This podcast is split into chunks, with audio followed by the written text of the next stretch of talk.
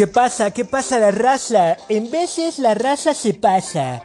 Y con este, eh, con esta payasada les damos la bienvenida.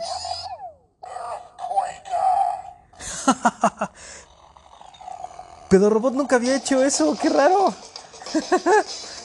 Eso estuvo padre. Bueno, esa es la primera vez que escucho que Pedro Robot hace eso. Ay, ustedes disculpen.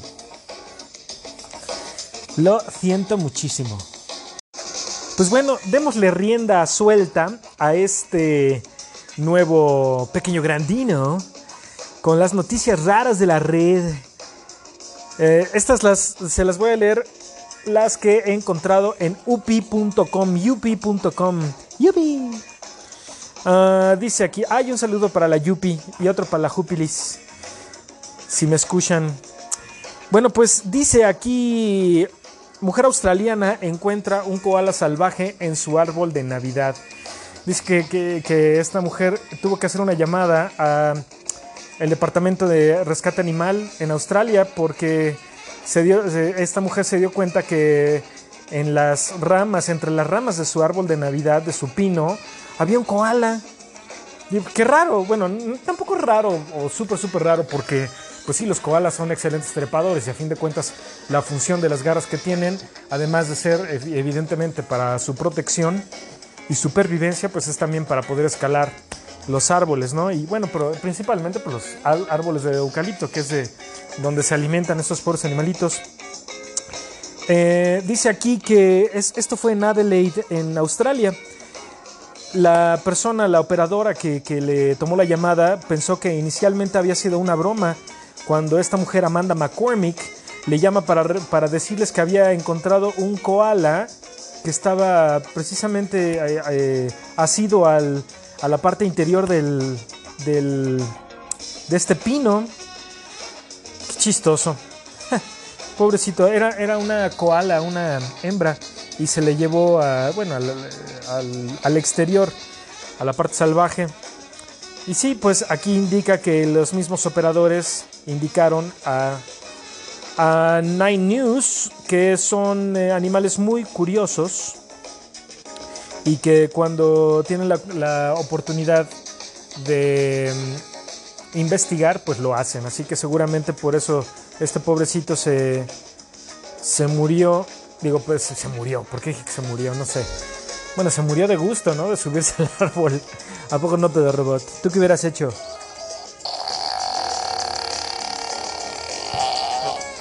Órale, ese fue largo y apestoso. Comió tacos. Vamos a ver qué más. Ay, de aquí, aquí hay una. Una que es relativa a la época que ya nos inunda la Navidad. Dice aquí que una, una escena de Navidad, de la Natividad, que mide aproximadamente 60 pies. Órale, 60 pies. ¿Cuántos son 60 pies? Vamos a preguntarle a aquella. Alexa, ¿cuánto, ¿cuántos metros son 60 pies, Alexa? 60 pies son aproximadamente 18.3 metros. Órale, sí está, son un chingo. 18.3 metros. Qué bueno que nos ayudas, Alexa. Eh, entonces, pues sí dice aquí que pusieron la- el, el nacimiento, la escena de natividad más grande del mundo. Con esto, ah bueno, esta, esta escena o este, este nacimiento como le conocemos aquí en México, fue instalada por José Manuel García en la Plaza Alicante del Ayuntamiento. Y eh, pues se presentó precisamente un, un adjudicador eh, de una, persona que verifica si es eh, posible que se, que se ponga como un récord, precisamente de los récord Guinness. Y pues que lo determinó que sí, que sí es correcto. Ah, caray, pero... Ah, bueno, sí, sí, sí. Sí, este cuenta con, con un José, una... Bueno, la, la figura más alta es la de José o de San José Y después eh, las otras más pequeñas son de la... por- porque me imagino que está arrodillada o inclinada. Y el tamaño del bebé, evidentemente la figura de la Virgen María, la Virgen Macías. La Virgen Macías, que pase. ¡Ay, ya no es virgen! Bueno, y, y el niño, el niño Dios. Qué chistoso. El niño Dios, ¿no? ¿Y tú quién eres? Soy el niño Dios. Eh, y fíjense que esta, esta, este nuevo récord le dio en la madre, le partió toditita la jefatura de policía a una eh, escena de Navidad, de Natividad, un nacimiento mexicano que medía aproximadamente 17 pies. Que pues si... Alexa, ¿cuántos son... ¿Cuántos metros son 17 pies?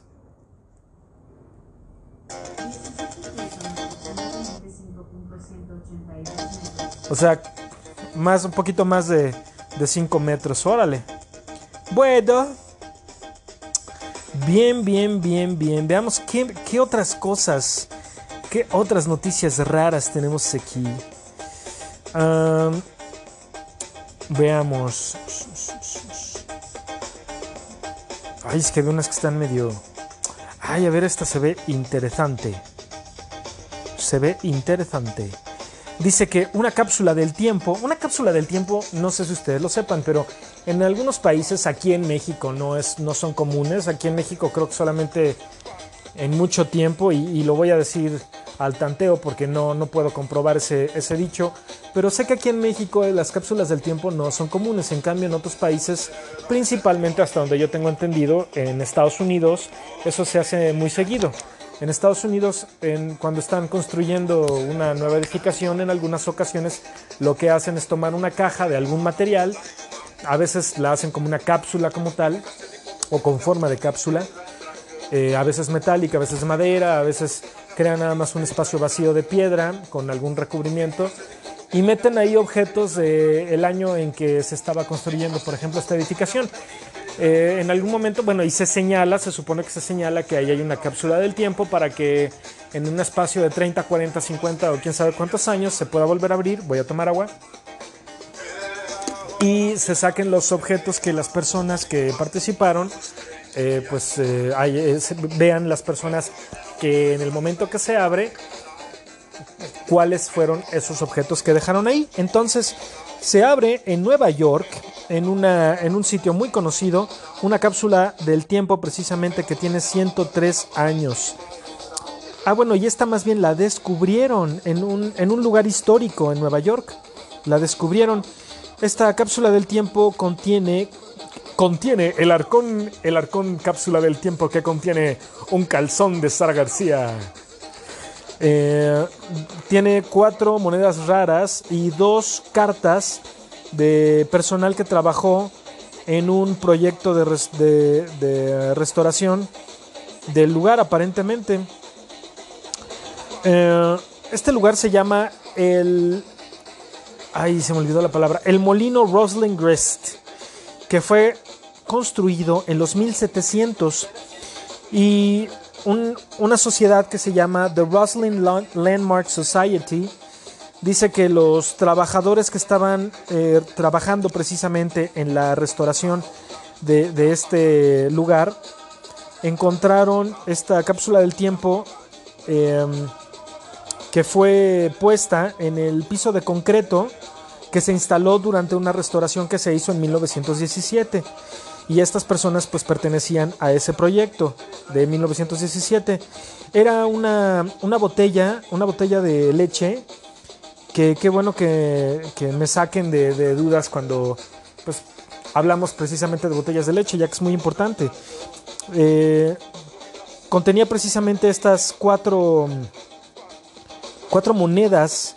Una, una de, la, de la guerra civil de 1863 una un céntimo haitiano de 1863 también, un, una que es muy evaluada por coleccionadores de numismática, eh, como ya, ya hablamos en algún momento de la numismática, que es el, el gusto por coleccionar monedas, eh, que es, este, es un penny con una cabeza, o bueno, con una efigie de un nativo americano de 1881 y otra similar pero de 1905. La botella también, como les digo, contenía dos cartas, una escrita en inglés y otra en italiano. La carta en inglés eh, fue escrita por Stephen Speedling, que tenía una carpintería, carpintería, perdón, una carpintería. Tenía una carpintería a la Steven. Bueno, y eh, escribió que el edificio estaba siendo remodelado por Harold Godwin, que era eh, nieto de un poeta. La carta en italiano eh, estaba escrita por Romolo Caparelli, quien se identificó como la persona que diseñó la estructura de este piso. Eh, dice que pues en- eh, bueno la, la- una miembro de la miembro activo de o bueno como, como se diría ahorita como se dijese ahorita la miembre eh, nombre Jennifer Lister que pertenece precisamente a la sociedad de Rustling Landmark dice que encontrar un pedazo de la historia es realmente un tesoro pero encontrar un amigo lo es más ¿a, poco no pedo robot?